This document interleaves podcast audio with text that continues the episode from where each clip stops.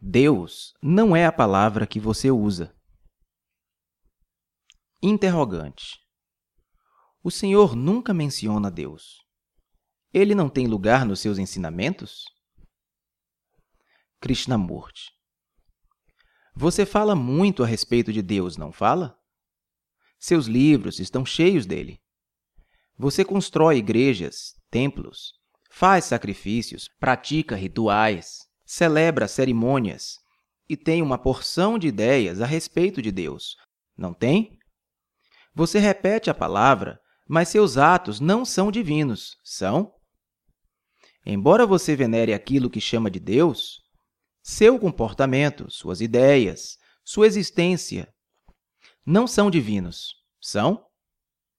Embora você repita a palavra Deus, você explora os outros, não explora? Você tem seus deuses, hindus, maometanos, cristãos e todos os demais.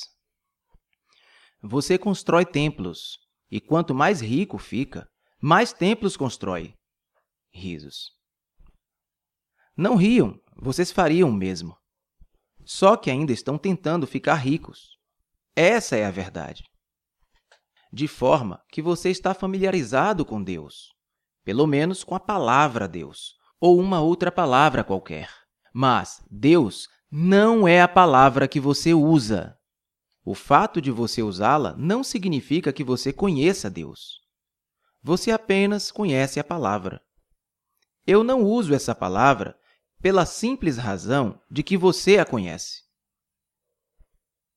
O que você conhece não é o real. E, além disso, para encontrar a realidade, todas as murmurações verbais da mente devem cessar, não devem? Você constrói imagens de Deus, mas essas imagens não são Deus. Se você busca a Deus, você deve saber o que é Deus. Do contrário, não o estaria buscando, não é mesmo? Você o busca ou de acordo com seus livros ou de acordo com seus sentimentos, e seus sentimentos não passam de resposta da memória. Portanto, aquilo que você busca já está criado, ou por intermédio da memória ou da tradição, e aquilo que é criado não é eterno, é produto da mente. Se não existissem livros, se não existissem gurus, se não existissem fórmulas para serem repetidas, você só conheceria a tristeza e a alegria, não é? Tristeza constante e raros momentos de alegria. E então você gostaria de saber por que sofre. Você não poderia se amparar em Deus, mas, provavelmente, inventaria outras formas de proteção e logo inventaria deuses como uma saída. Mas se você quer realmente entender todo o processo do sofrimento, como um novo homem, como um outro homem, indagando e não fugindo, então você se libertará da tristeza. E então descobrirá o que é a realidade, o que é Deus. Porém, um homem infeliz não pode encontrar Deus ou a realidade. A realidade só pode ser encontrada quando cessa o sofrimento, quando reina a alegria, não como um contraste, não como um oposto, mas como um estado de existir no qual não existem opostos. De forma que o não conhecido, aquilo que não é criado pela mente, não pode ser formulado pela mente. O não conhecido não pode ser pensado. A partir do momento que você pensa a respeito do não conhecido, o não conhecido já se transformou em conhecido. Claro que você não pode pensar a respeito do não conhecido. Você só pode pensar a respeito do conhecido. O pensamento se move do conhecido para o conhecido. E o conhecido não é a realidade.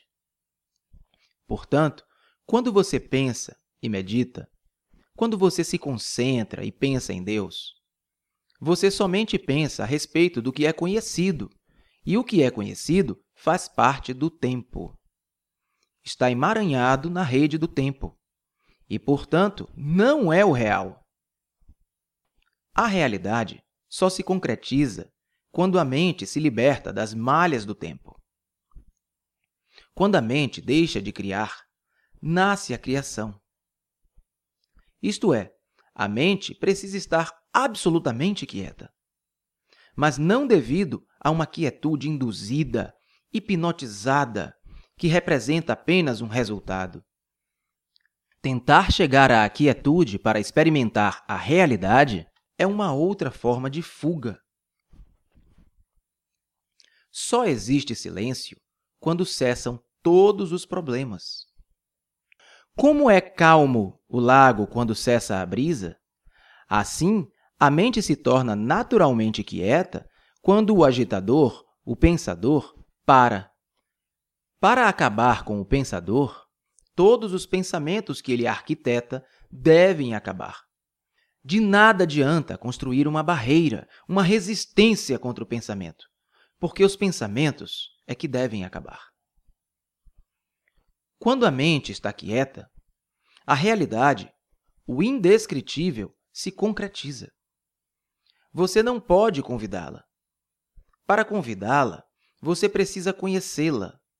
E o conhecido não é o real. De forma que a mente precisa ser simples, livre de crenças, de ideações.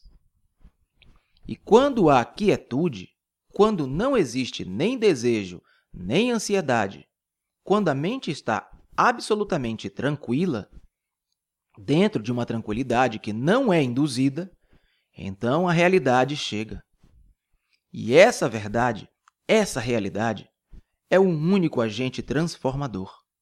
É o único fator que produz uma revolução radical, fundamental na existência, em nossa vida diária.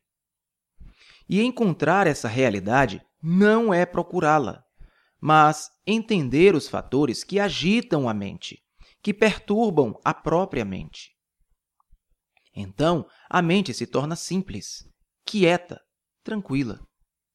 Nessa tranquilidade, o não conhecido, o incognoscível, se concretiza. E quando isso acontece, é uma bênção.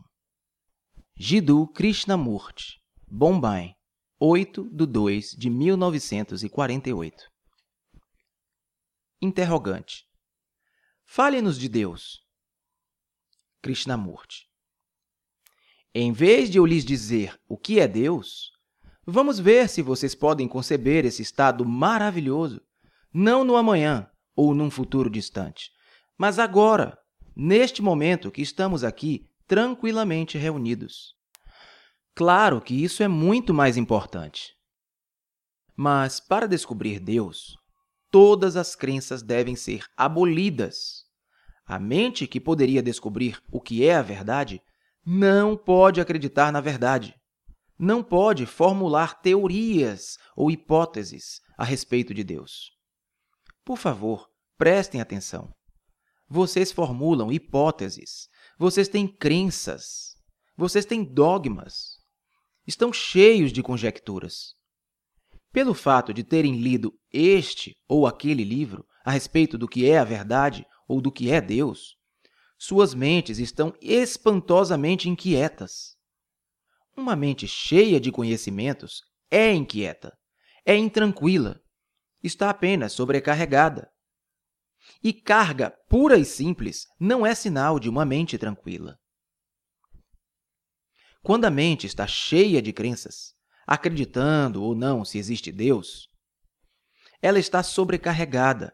E uma mente sobrecarregada não pode jamais descobrir o que é a verdade. Para descobrir a verdade, a mente precisa estar livre livre de rituais, de crenças, de dogmas, de conhecimentos e de experiência. Somente então ela poderá compreender o que é a verdade. Pelo fato de tal mente estar inquieta, ela não mais realiza o movimento de entrar ou o movimento de sair, que é o movimento do desejo. Para que a mente esteja quieta, é preciso haver uma grande quantidade de energia. Mas não pode haver pleno desenvolvimento ou abundância de energia se existir qualquer forma de movimento para fora e, por conseguinte, de movimento para dentro. Quando tudo isso tiver serenado, a mente se aquietará. Eu não estou tentando hipnotizá-los para que vocês fiquem quietos, para que vocês se calem. Vocês mesmos precisam reconhecer a importância de abandonar, de afastar, sem esforço, sem resistência, todo o acúmulo de séculos, de superstições, de conhecimentos, de crenças. Precisam reconhecer que qualquer forma de carga torna a mente inquieta, dissipa a energia. Para a mente estar quieta, é preciso haver energia em abundância. E essa energia precisa estar tranquila. E se vocês chegarem realmente a esse estado no qual não existe esforço, então constatarão que a energia, estando imóvel, possui seu próprio movimento, o qual não resulta das pressões ou compulsões sociais. Pelo fato de a mente possuir uma energia abundante, imóvel e silenciosa, a própria mente se transforma naquilo que é sublime. Não existe experimentador do sublime. Não existe alguém que diga, eu experimentei a realidade. Enquanto houver um experimentador, a realidade não pode existir, porque o experimentador equivale ao movimento de angariar experiência e de acabar com a experiência, de forma que é preciso que o experimentador deixe totalmente de existir. Atentem simplesmente a isto. Não façam nenhum esforço. Apenas compreendam que o experimentador tem de chegar ao fim é preciso que ocorra a cessação total de todo esse movimento. E isso demanda não a supressão da energia, mas uma energia espantosa. Quando a mente estiver completamente quieta, calada, isto é, quando a energia não estiver sendo nem dissipada nem distorcida por obra da disciplina, essa energia se transformará em amor e o real não estará apartado da própria energia. Jiddu Krishnamurti, Bombay, 27 de 2 de 1955